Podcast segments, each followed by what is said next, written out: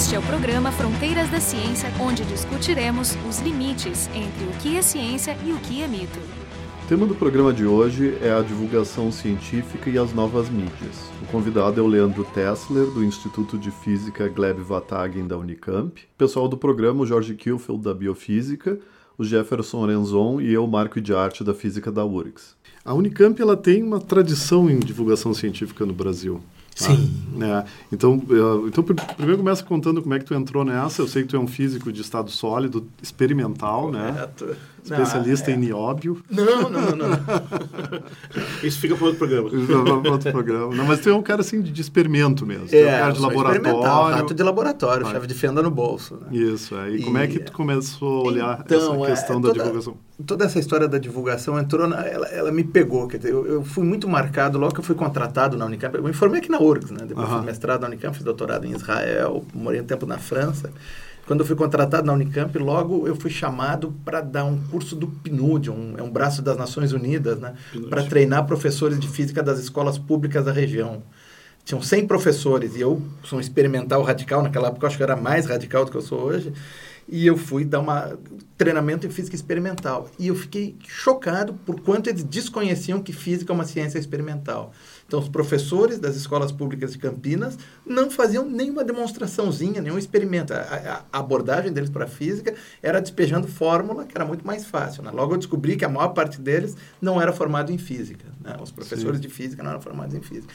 E aí eu fiquei meio chocado com isso. Né? Disse, bom, alguma coisa precisa ser feita. Aí. E Mas isso foi muito tempo. Isso então. faz muitos anos, foi início dos anos 90. E aí, anos depois, quando apareceram a internet, apareceu os, apareceram os blogs, né? Uh, eu circulava com pessoas que começavam a, aparecer blogs em volta de mim. E a minha percepção da coisa é que a internet era a nova imprensa de tipos móveis, né? era o novo Gutenberg, que podia quebrar a hegemonia dos donos do, do conhecimento. E aí comecei a fazer um blog sobre ciência, que se chama Cultura Científica, ele existe até hoje, irregularmente, né? Sim. E através do meu blog, eu comecei a ficar conhecido nos meios de divulgação científica e nós tivemos dois encontros dos blogueiros científicos em língua portuguesa, os dois euclipos. Um foi em Ribeirão Preto e o outro foi em Arraial do Cabo. Isso quando foi? Isso deve ter sido pelo fim dos anos 2000. Uhum. Tá? Com esse tipo de atividade, eu conheci gente que hoje em dia que migrou para os vlogs, que eu, eu não dei esse passo de migrar para os vlogs, né? E continuo muito preocupado com a divulgação. E na Unicamp, né, como você tinha mencionado, a Unicamp tem o LabJOR, que é o Laboratório LabJOR, de Jornalismo até, Científico. Qual é a tua relação com é ele? Pioneiro na jornalismo científico. Pioneiro. é. é. eu, tenho, eu conheço bastante gente de lá. Nunca tive nenhuma atividade formal com o LabJOR. Né? Então, mas é, o LabJOR está muito voltado para pesquisa na divulgação e não na ah. divulgação propriamente dita. Né? Mas é um centro têm, de pesquisa. Eles não têm uma revista online? Tem né? uma revista online ah. que chama Consciência. É. E eles agora têm também os blogs blogs científicos da Unicamp. Eles têm um condomínio de blogs da Unicamp. Né? E eu, eu não quis entrar nesses condomínios de blogs. Eu sempre gosto de ser um pouco independente, quer dizer, não, não ligar o que eu escrevo no meu blog a uma posição da universidade. Sempre eu gosto Sim. de manter... O Anel da Ciência, né? que foi o organizado pelo o Osama Kinoshi. Osama Kinoshi, exatamente. Isso. É, foi também um dos não foi a primeira tentativa de juntar todo mundo, mas e teve os lablogatórios que depois virou Science Blogs Brasil, né, que foi a iniciativa é. do Carlos Zota e do Atila. Eu tinha um blog Blog. Que era um blog feito na minha porta, né, que eu ia pendurando coisas. Adoro o blog. blog, é, blog. blog. A gente também não, não estou no vlog porque isso obriga a gente a colocar a nossa imagem aí vai estragar tudo. Né? a gente sabe até onde pode avançar. É, mas né? eu acho que hoje a gente não tem muita escapatória. Quer dizer, a velocidade que, que, as coisas estão andando e o que eu aprendi recentemente foi a mudança até de acesso à internet. Né? O principal meio de acesso à internet migrou do notebook para o celular. E é muito rápido isso. E a maneira como as pessoas se informam, tem muita gente no Brasil que confia mais na informação que ele obtém num grupo de WhatsApp do que a informação que ele obtém na grande imprensa. Isso é real. E isso é recente, é real e é muito perigoso. Eu é, acho que aí... é a fonte de vários problemas que estamos enfrentando. É, sem dúvida. Não sem só aqui, dúvida. né? Mundial. Né? É, então, passei por uma série de coincidências recentes que me levaram para isso. Né? Uma foi a iniciativa que a gente teve de dar um curso de divulgação científica em novas mídias na Unicamp. E a Unicamp tem um, um mecanismo para que a gente contrate professores externos. E eu contratei o Atila Yamarino, né, que é Podologia, eu acho que as pessoas conhecem, né? 2 milhões de assinantes. E o Atila está dando um curso nesse semestre de divulgação em novas mídias, estourou as matrículas, está indo muito bem o curso. Legal. E coincidiu também com dois alunos que queriam fazer doutorado que me procuraram nessa direção. A direção do Instituto de Física da Unicamp está muito interessada em que a gente eh, aumente nossas atividades em divulgação. Então, hoje eu sou orientador de dois doutorandos em divulgação científica. Beleza. O que, que são as novas mídias? Por exemplo, esse podcast aqui é uma velha mídia. É uma, é uma mídia intermediária. Né? As Intermediária. novas mídias que são, que você- hoje em dia, vídeo virou a linguagem. Né? É o caminho como as pessoas se informam. A pessoa que vai tentar se informar pelo celular, ela vai buscar vídeo primeiro. Vai buscar vídeo. Mas é estranho, né? Porque o, o vídeo demanda uma atenção muito maior do que o áudio. É, mas cuidado, ela chega no vídeo através dos grupos de WhatsApp, não é através do YouTube que ela chega, Aham. porque hoje a grande massa de celulares está com pessoas com poder aquisitivo bastante limitado, então eles compram o primeiro plano de dados das operadoras, que inclui o WhatsApp. E é por isso que o WhatsApp foi tão viral na última eleição e na divulgação da ciência também. Isso é muito rápido. E é muito curioso que a maior parte das pessoas se informam pelo WhatsApp, não conhecem as outras pessoas que participam do grupo. E, e- e esse virou o canal. Então, o áudio no WhatsApp não é mais video friendly do que audio friendly. Eu, pelo menos, consumo mais podcast no Spotify do que no, no WhatsApp. Não, e tem uma outra vantagem que esses vídeos recebidos, eles são curtos. Então, mesmo demandando mais atenção, porque tu precisa olhar, como ele é curto, tu acaba... tu É acaba uma vendo. linguagem É. adaptada a esse meio. né? Eu erraria completamente, eu diria, porque até uma discussão que acontece aqui no nosso podcast, que é essa questão do faria sentido ir para vídeo, né? E a, a nossa conclusão é sempre que isso atrapalharia alguns dos nossos ouvintes. É que depende do formato que tu tens, né? Quer dizer, os podcasts são mais longos, são mais profundos, tem conversa, né? É. Enquanto que o vídeo, ele é curto, ele é uma produção cara para ficar bom, né? Quer dizer, É. tem que investir na edição, tem que investir na produção. E, mas eu, eu acho que hoje é o caminho. E a pseudociência encontrou esse caminho muito mais rápido do que nós. Né? Aham. Tanto eh, vídeos de opinião quanto vídeos mais produzidos estão... O fenômeno do terraplanismo no Brasil é mediado pelo YouTube hoje em dia. É? Na, eles vai, vai ter uma conferência que chamaram de Flatcom agora em São Paulo e todas as estrelas, são 12 estrelas, são vloggers no YouTube. Tanto a anticiência quanto a pseudociência encontraram já o canal do YouTube e nós, da ciência, ainda não conseguimos encontrar esse caminho. Né? Então, O que, que a gente está fazendo de errado? que- Tu- onde eu- é que nós estamos errando? Em, né? em off, tu disse que sabia a resposta. É, mais ou menos, né? Eu acho que, primeiro, tem um problema de massa crítica, né? A maior parte dos cientistas no Brasil não tem a preocupação de divulgar o que eles fazem. E os que têm a preocupação de divulgar o que eles fazem, acham que está todo mundo muito interessado no que eles fazem, que nem sempre é verdade, né? Então, a gente não conseguiu ainda criar uma plateia, né? uma comunidade que consuma vídeos de ciência dentro do no nosso meio. E aí, para pseudociência e para anticiência, isso é maravilhoso, porque eles terreno- ocupam um espaço, Terreno livre. é terreno livre. Tu tem um levantamento assim de iniciativas de pequenos documentários educativos em ciência, porque, por exemplo, tem um colega, tu conhece da UFSCar, o Adilson, O Adilson. Que tem, ele produz lá uns vídeos muito Isso. bem feitos e tal. Tem outros colegas que fazem também, mas me parece assim um pouco disperso ainda, não. é, inclusive tu nem acha facilmente esse é material. difícil de achar e quando tu acha, eles são não, não normalmente os nossos vídeos não, eles têm uma linguagem que nos agrada e não que agrada ao consumidor da informação. É, eu não sei particularmente em relação a esse, eu acho que até tem um esforço de, de linguagem e tal, mas assim, eu me lembro que antes de ter vídeo digital, inclusive, existiam coleções de documentários científicos para ensinar a ciência. Um dos melhores de tudo é o The Mechanical World, The aquele Mechanical World, que né? saiu em videodisco, acho que a única coisa saiu em videodisco na história do planeta, e porque eu vi, e depois ele, eh, ele desapareceu e eu consegui resgatar até da internet. Mas olha anos só, tinha- E é maravilhoso, são É os melhores documentários que eu conheço. Aulas de 10, 15 minutos. Mas tudo. gente que já está interessado. Eu É. sou mais velho e eu, na minha graduação, aqui eles usavam os vídeos do PSSC. Então, Então, mas é mesmo os vídeos do PSSC na época já tinham rejeição das pessoas, porque eram dois caras de gravata borboleta Sim, e o sim. pessoal achava eles engraçados. E o pior é em preto e branco. E era em preto e branco. É, então, minha é, filha já- acha imperdoável.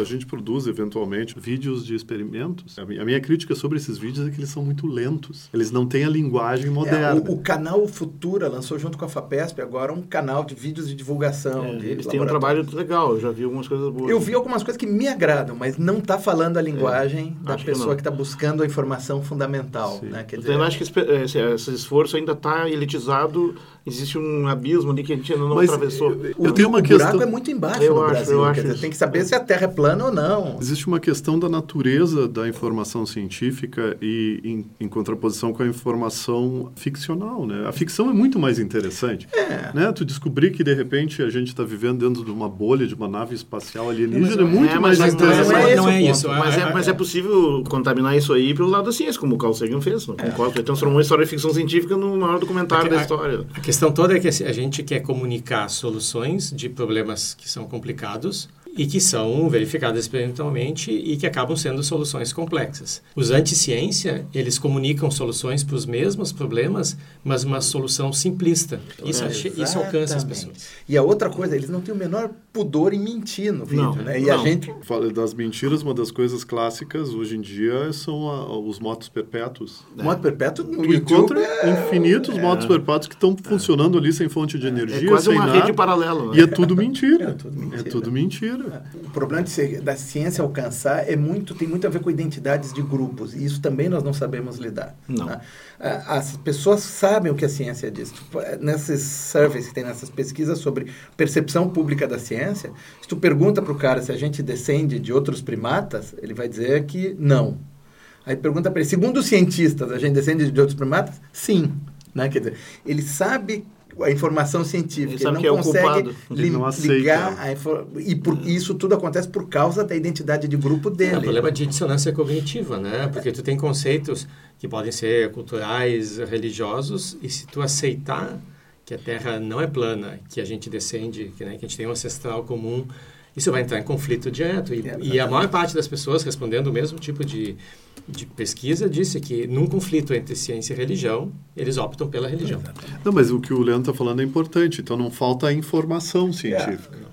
Falta o convencimento. Falta entrar nessas bolhas e mostrar que, essa, que isso faz sentido. Né? Teve um documentário no Netflix, vocês devem ter visto, aquele Terra Plana. Não importa quantos experimentos eles faziam para mostrar que a Terra é redonda e está girando, eles sempre achavam que o experimento não está certo. Aliás, Sim. o documentário, inclusive, consegue ser chato. né? Porque é sempre a mesma coisa. É, ele não avança.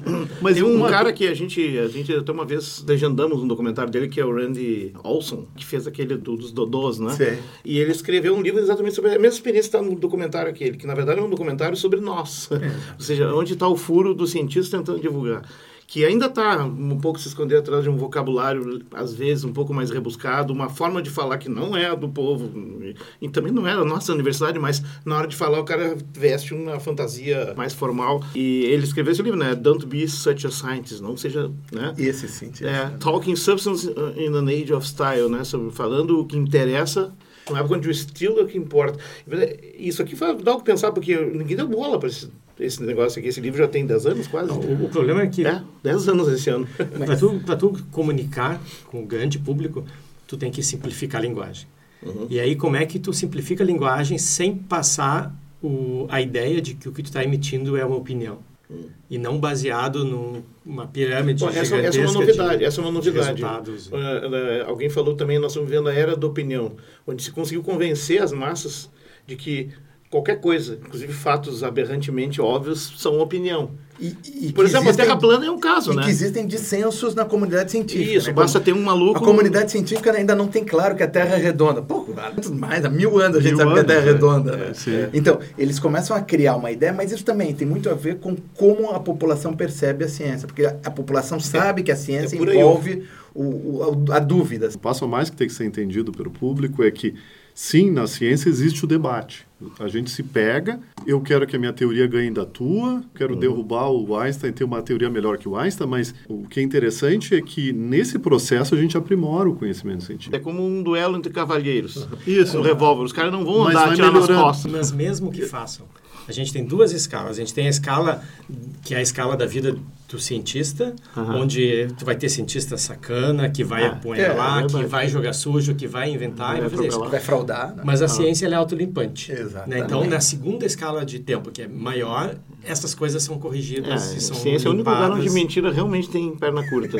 Por sorte, por enquanto, porque nem sempre. Algumas coisas É, demoram. eu pra- acompanhei muito de perto o caso da fusão fria, na época foi Esse o início foi da muito- internet, Foi inclusive. muito né? interessante esse caso. É um Aquilo caso ali, mas clássico. logo, logo desapareceu. Tem uma empresa que está financiando É, mas dentro de um nicho muito pequenininho, né? Quer dizer, não tem a menor dúvida que fusão fria, a ideia é boa, mas suas ideias não correspondem aos fatos. Né? Já não tem É uma ideia fictícia legal. Só. Exato. Mas Daí- a, a fusão a frio foi uma coisa genial porque teve todos os elementos que a gente conhece, que ela teve a roupa nova do rei, né? Porque logo em seguida reproduziram. Acho que teve um laboratório que reproduziu. Mas aí o terceiro ou quarto começou a dizer, não, tem alguma coisa aqui e aqui. E aí eles começaram a voltar atrás. E ao mesmo tempo ela serviu de gancho para falar de ciência com a população, porque a população entendeu para que, que servia aquilo. É. Ah, isso aí é a Bom, panaceia, né? Eu, quando eu vi falar dos resultados, eu me lembro ter, eu, eu me lembro ter falado com, com o Pedro, o grande, com o professor aqui que já teve no programa, a gente começou a falar e disse, tá, o mundo mudou. Eu não sei, eu não acreditei. Para mim, o que derrubou mesmo foi eles tinham uma curva de detecção de um fotopico de fusão nuclear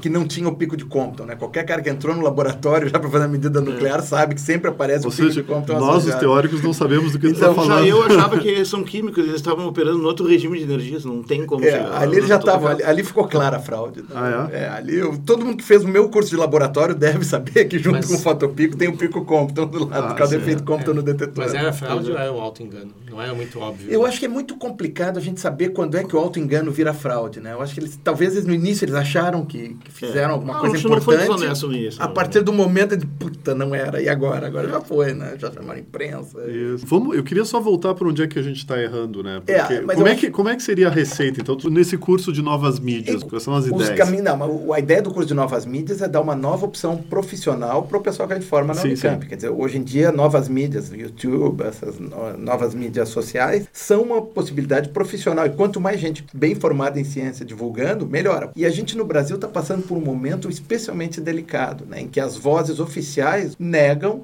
a ciência, os resultados científicos. né? Então, isso está abrindo um espaço de um, um relativismo. Né? Então, ah, tem duas saídas para a difusão da pseudociência do jeito que vai. Uma é censurar a internet, né? eu acho que essa ninguém Não, pode não, imaginar. porque aí vai ficar mais forte. É proibir que isso, de alguma forma, faz, fazer com que esse tipo de ideia não se propague. E a outra é conseguir fazer com que as pessoas tenham um senso crítico para entender do que, que se trata, do que está acontecendo. Como elas estão sendo enganadas quando se traz uma solução fácil, quando se traz um coach quântico, que agora é moda aqui É no moda, Brasil. é. né? Então, o que, é mecânica quântica? Agora, é muito, é muito mais fácil o pacato cidadão é, cair na conversa do coach quântico do que cair na nossa conversa de mecânica quântica. Essa questão da, da terra plana, por exemplo, bem diferente, por exemplo, do caso da medicina, que a pessoa que está discutindo terra plana e está se conversando que a terra é plana, de- do ponto de vista da realidade dela, nada, vai mudar. Vai ser uma crença como se fosse uma crença Mas sempre que religiosa. discussão- por exemplo, no caso da medicina, o cara, o cara acreditar que antibiótico não faz bem à é uma saúde. questão de escala de tempo. Tu tá, É. é que tu está olhando numa escala de tempo curta. Né? Mas no momento que tu mina o senso Não, claro, não, eu entendo. mina eu- o ceticismo, não, mas eu entendo que tu, tu quer, abre o eu entendo o que tu quer dizer, mas eu tô, eu tô falando do indivíduo. Sim, o mas- indivíduo, como é? Tu conta essa história da Terra plana e aí ele dá uma ideia boa. E claro, obviamente, os terraplanistas, vamos dizer, os, os, terra- os experts em Terra plana, eles não são pessoas ignorantes, burras, eles são, eles, eles convencem. É, eles têm argumentos eles têm uma lábia- sofisticados. Mais ou menos. É, claro. Nós- é- a, a gente Marco, é critica porque a exatamente gente como, sabe é física. exatamente como o vírus da AIDS. O vírus da AIDS não mata ninguém. Sim. Mas a pessoa fica debilitada É, a ponto é. de entrar uma Sim, sim. coisa... Eu não gosto desse argumento. Isso é um argumento que eu não gosto. O argumento típico do cientista dizer não acreditar em ciência leva à morte. Eu acho que esse também não convence. É. Não, mas não é isso. Eu não falei em acreditar em ciência. Eu digo... A pessoa Não que... acreditar em ciência Não, leva à não morte. foi isso que eu disse. O que eu disse é a pessoa que não tem senso crítico suficiente para enxergar o furo de um argumento terraplanista, ela vai acabar sendo enrolada em outras Mas áreas. olha também. só, Mas nem- tem premissas que não está levando em conta. Assim, não é só ter espinho, senso crítico, tem que ser senso crítico e instrumentos. Tem que saber minimamente algumas coisas. É, sinceramente, eu acho que muitos É. desses terraplanistas sabem que a Terra não é plana. Mas para pertencer ao grupo identitário deles, eles têm que dizer que a Terra é plana. Sim. Né? É. Não sei se vocês repararam, o Olavo de Carvalho nunca disse que a Terra é plana. Ele diz que ele duvida, que tem que provar aquela Sim, coisa. Ele é Mas ele, ele alimenta coisas sem molhar a é. mão. Ali, né? Esse, esse trânsito para a religião eu acho também inadequado de colocar, que é assim, o, o Mike Tim Gardner, que escreveu uhum. aquele livro, o Feds Fallacies, né? Como é que é, em nome da ciência. É, fatos e falácias. Fatos, é, mentiras e verdades ou falácias, enfim. É o primeiro livro de, sobre pseudociência, 1957, e ele, ele fala que uma das características das pseudociências comparado com a ciência é que elas são de caráter contemplativo. Então, assim, elas não são feitas para investigar algo, mas pegar um determinado fato, botar ele numa espécie de pedestal e ficar venerando, contemplando, é, aí, que maravilhoso, mas que isso é encantador. É pseudociência. O terraplanismo é anti-ciência. É, não. É, é não acreditar no método, é. é, duvidar do método científico. É, não, tá, e a anti-ciência é, é pior ainda. É pior. É, tá, é, a epidemia que a gente tem agora, aquecimento global, vacina. E a gente não deu muita bola para esse tipo de anti-ciência porque era tão absurdo que a gente achou que nunca ia pegar. Estou muito preocupado o que, que leva as pessoas, uma, o que, que leva à formação dessas comunidades. Né? Por que, que se forma uma bolha de terraplanismo? A impressão que eu tenho tido é que as fontes primárias do terraplanismo são religiosos. Que sempre eles uhum. têm, agora profissionalmente, eu estou olhando os vídeos deles, assistindo, sempre tem no meio dos vídeos um que mostra a evolução não existe, uhum. Big Bang não aconteceu. Sim, então, são, sempre tem uma rede de coisas conectadas. E sempre envolve religião e uma vertente religiosa. Sempre essa mesma É, porque não é unânime, porque mesmo dentro, entre os criacionistas, tem alguns que que combatem a Terra plana justamente para não serem identificados. Hum, com... é, sim, eles então, querem, eles passa querem muito mais científicos. pela identidade de grupo deles, isso aí. Agora, qual é o caminho, né? Então, a gente está falando. Eu sei qual não é o caminho. Acho que o caminho que a universidade brasileira tem tomado está equivocado. Quer dizer, a gente tem tomado o caminho do déficit de conhecimento. É, eu está levando mais sobre a isso. ciência às pessoas que não conhecem ciência. E não é esse o problema. Quer dizer, é um problema de identidade. Uma vez que formou essa identidade dos caras, é muito difícil a gente entrar. A nossa divulgação, toda ela é baseada nisso. Vamos mostrar o que a gente faz dos nossos laboratórios, como isso é relevante. Mas eu, eu não acho que isso esteja errado. Não é, não é a melhor estratégia para esse momento, é, porque o, o que nos falta agora é, obviamente, diversidade. A gente precisa de pessoas com motivações, com backgrounds, com origens culturais, de com, né, com uma origem diferente, comunicando ciência de diferentes modos. Só que com a quantidade de gente disponível, a gente não consegue Mas alcançar eu, tudo eu isso. Eu acho mais do que isso, a gente precisa ter empatia com as pessoas com quem a gente quer conversar. Se a gente, chega e diz, a ciência é a resposta, é, já sabe que a ciência é, é tão dogmático mas é, quanto é, digo, A gente precisa de muita gente fazendo, porque aí tu vai ter diversidade nas maneiras de fazer a divulgação. Tu vai ter alguns que vão funcionar com esse grupo, outros que vão funcionar com aquele grupo é. que já tem um certo conhecimento. A gente mas precisa aí, de diversidade, mas só que para isso precisa de gente. Nesse sentido, uma saída é o que a gente está fazendo lá em Campinas, né? Que é formar gente para isso. Né? Eu escolhi novas mídias, né? Quer dizer, vídeos e Quem são os teus clientes? Quem é o que quem faz o curso? São estudantes de graduação de tudo quanto é área que tu pode imaginar. Ah, tem é gente mesmo? da mediologia que veio fazer o curso, tem bastante gente da biologia, por causa do Atila, eu imagino. A maioria são físicos, né, porque o curso está sendo oferecido pelo Instituto de Mas Física. tem gente que não é, da, não é de, de ciência? Tem assim? gente de humanidades. Tem gente de humanidades. Tem, tem jornalistas mesmo? Deve, não, não tem curso de jornalista. Mediologia é o mais próximo que a gente chega do jornalismo na Unicamp. Mas é bom, é bom. Mas, quer dizer, tem gente de diferentes áreas que estão vindo e, e, e, o curso é muito prático. Quer dizer, a gente passa um tempo discutindo conceitos, que a gente está falando agora, e também agora estamos entrando na parte de produção de vídeo, equipamento, como é que faz, como é que escreve um roteiro, como é que... Ah, isso é legal. É, a ideia é que... Tem que saber usar, né? E é trabalho prático, eles passam metade do tempo, eles estão no laboratório de computação, para preparar vídeos. O trabalho final do curso, cada grupo vai ter que. A gente dividiu seis grupos, cada um está produzindo um vídeo num tema diferente. E quem te dá o apoio para isso? Como se faz um vídeo? Como é que tem que, como é que, ah, tem que ser filmado? Isso tem que ter material na própria internet. É. O Atila e a Paloma, a esposa do Atila, está nos ajudando bastante também. Ela sempre vem com ele. As aulas estão sendo registradas, elas estão já no, no, no, YouTube. Eu posso passar o link. Isso, porque não pode, não pode ter esse look de, de Estado Islâmico. Tem que ter, mas tu olha só, tu pega qualquer vídeo institucional de universidade brasileira, se tu não dormir depois do. Primeiro ele dura 10 minutos. É né? quase uma regra. E se tu não dormir depois do segundo minuto é porque tu tem uma insônia muito pesada. Porque, Sim. Ah, Ou tu tá no vídeo. Nosso, tá, nosso curso é 7 na CAPES. A quem interessa se teu Isso. curso de pós-graduação é. é 7? Mas essa ah, assim, a, a resposta é só 7, não tem 10. Exato. É, é por aí. Mas, mas essa questão da, que eu tinha falado da massa crítica, tu vê que ela já foi parcialmente resolvida em outras línguas. Se tu vai, por exemplo, para o inglês, a quantidade de bons vídeos de divulgação é enorme. Correto. Né? Então, de fato, acho que o que nos falta é, é gente suficiente. É? E profissionalização, né? São É. divulgadores profissionais. Não é, não é um cara que tem que dar aula, cuidar do laboratório, Não, cuidar não, dos tem que ser alguém, ainda é, fazer vídeo. Tem que ser né? possível viver disso. Exatamente. Du- Duas coisas, assim, eu acho que o que está falando sobre ah, encontrar a linguagem certa para o tipo de público de hoje e tal, é interessante, por exemplo, ver o trabalho desse divulgador da gravatinha borboleta, como é que é o nome dele? O Science Guy, né? O, Bill Nye. E o Bill Nye, que agora é presidente também da, da Planetary Society. Eu não suporto aquele programa. Eu acho demais, assim. O cara só falta fazer striptease, né? Pra explicar um negócio. Ali existe um esforço de, de tentar encontrar alguma coisa, né? Que, por exemplo, só em parte o, o Tyson conseguiu, né? Porque ele também tem os seus limites como discurso. Ele é mais um- um cada um pastor. seu né? nicho, É, né? é. É. Mas, assim, isso é uma coisa. A segunda coisa que é importante. Se eu entendi o que tu está propondo, e aí é interessante, não é a primeira vez que isso acontece. Só que agora nós estamos, na verdade, fazendo a fase 2.0 para resolver um problema novo que tem, que é onde a, a anticiência começa a pesar mais a pseudociência e há um ambiente de racionalismo promovido, crescente e uma ferramenta para isso se difundir muito mais velozmente que é a internet. Uma né? naturalização da anticiência. né? E- Pare- Parece que faz e- parte da nossa e vida. do irracionalismo também, né? Porque assim, ó, eu, há muitos anos atrás, 30 anos atrás, não existia jornalismo científico no Brasil, né? Eu sei que a gente tinha um jornalista científico aqui meio pioneiro que fazia lá com os seus Mas tinha o e. Mourão. O Mourão tava muito... Mourão, mas antes do Mourão tava aqui o... o, o O Mourão não era um jornalista científico, ele Não, era não. um ele era um astrônomo escrevendo. Ele era um né? divulgador, mas escrevia muito, escrevia em O jornal. Fernando Sampaio, você já ouviu falar, né? Que escreveu vários livros, ele se dedicava a combater a pseudociência, ele escreveu uma coluna no Correio do Povo, tinha as suas limitações, suas idiosincrasias, mas assim, ele se formou por conta própria, né? Um estilo que alguns podem questionar, mas ele tinha um estilo. Depois daquela época começou a preocupação, eu me lembro que a gente discutia isso, como é que a gente pega e estimula jornalistas para que em cada redação tenha alguém que sabe um mínimo de ciência para fazer uma coluna e tal. Mas também com o tempo aconteceu que os jornais nos Estados Unidos começaram a botar colunas de ciência e todo mundo foi copiando uma cascata, né? Até aqui, aqui, aqui embaixo. Aí surge a geração do Bonalume, uma turma, outra, outro nível, né?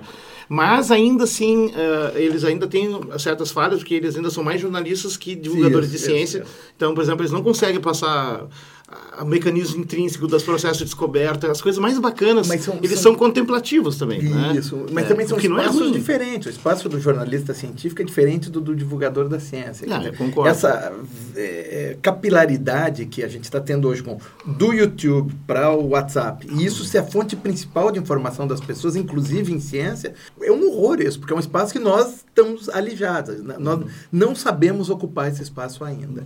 Não. eu, aí eu não sei a Ah, resposta. mas Aí tu tem razão. Eu, eu, tenho, eu tenho uma aula sobre isso na disciplina que a gente criou, que é uma disciplina que chama O que é Ciência, Aham, né, para ciências biológicas lá. Tem filosofia, história, sociologia e da ciência um pouco de cada coisa.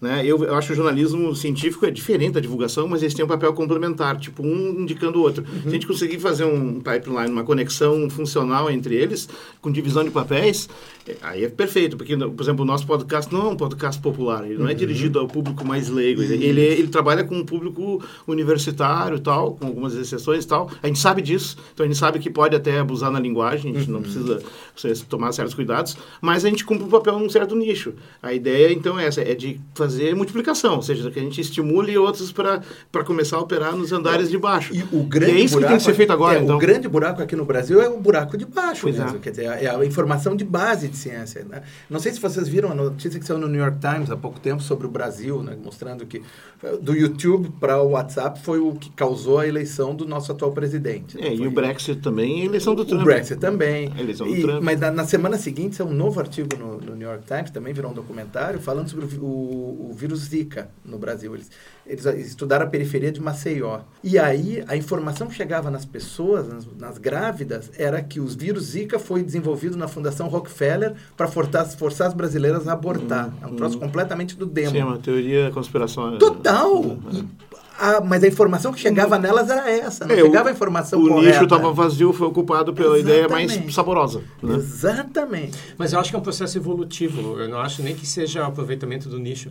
Eu acho que esse tipo de informação ela se multiplica mais do que a É, claro, informação é, correta. A, a viral é, é muito mais fácil. né? Então, é, e ela se ela acaba- tem uma carga emocional importante, por exemplo, se diz que existe uma conspiração para fazer uma epidemia de abortos, isso é uma coisa que chama atenção. Não, mas cara. então vamos e- tentar usar uma carga emocional a nosso favor, né? E aí começam coisas, quer dizer, tem que ter uma pessoa falando na, na divulgação científica, Na- né? E não... O pessoal da Serra Pilheira, eles têm um, um projeto onde a pessoa ela se prepara um vídeo de três minutos falando para uma criança sobre um assunto, sobre o mesmo assunto, um vídeo falando para um universitário e, e para um adulto.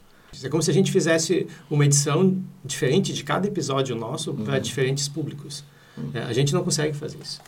É, alguém tem que fazer. E, e, talvez discutir um pouco, facilitar que as pessoas compreendam e como Mas, utilizar as linguagens que serviriam para ter algum resultado hoje quanto tipo de problema. É, mas eu, eu, acho que mais do que isso a gente tem que usar a, a, a, internet a nosso favor. Quer dizer, a escala é outra. Um vídeo que entra na internet em meia hora tem 50 mil visualizações. Um vídeo interessante. Né? Tem Via muito WhatsApp. Pouca. Precisa do WhatsApp. Precisa, mas é. é. muito difícil chegar no WhatsApp. A coisa acontece dentro do YouTube e em algum ponto tu é. precisa alimentar o WhatsApp. Isso, a gente tem que entender melhor essa dinâmica. Saiu um artigo na Nature há poucas semanas mostrando esses caminhos de conexão entre essas é, isso, é. Um dos meus alunos vai estudar isso com terraplanismo agora, um dos meus doutorandos. Vamos pegar o problema terraplanismo, que a gente sabe onde estão as origens e por onde, como é que esse troço se, se é, propaga? Qual é a equação da difusão que está funcionando ali? E o que que ressoa? Né? O que, que, que, que ressoa? Qual é o ingrediente que falta no podcast, no vídeo. Que... E que a gente tem que aprender a fazer. Esse foi então Fronteiras da Ciência. Hoje discutimos a divulgação científica e novas mídias com o Leandro Tessler, de, da, da Física da Unicamp,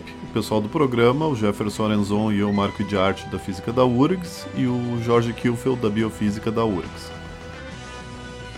O programa Fronteiras da Ciência é um projeto do Instituto de Física da URGS.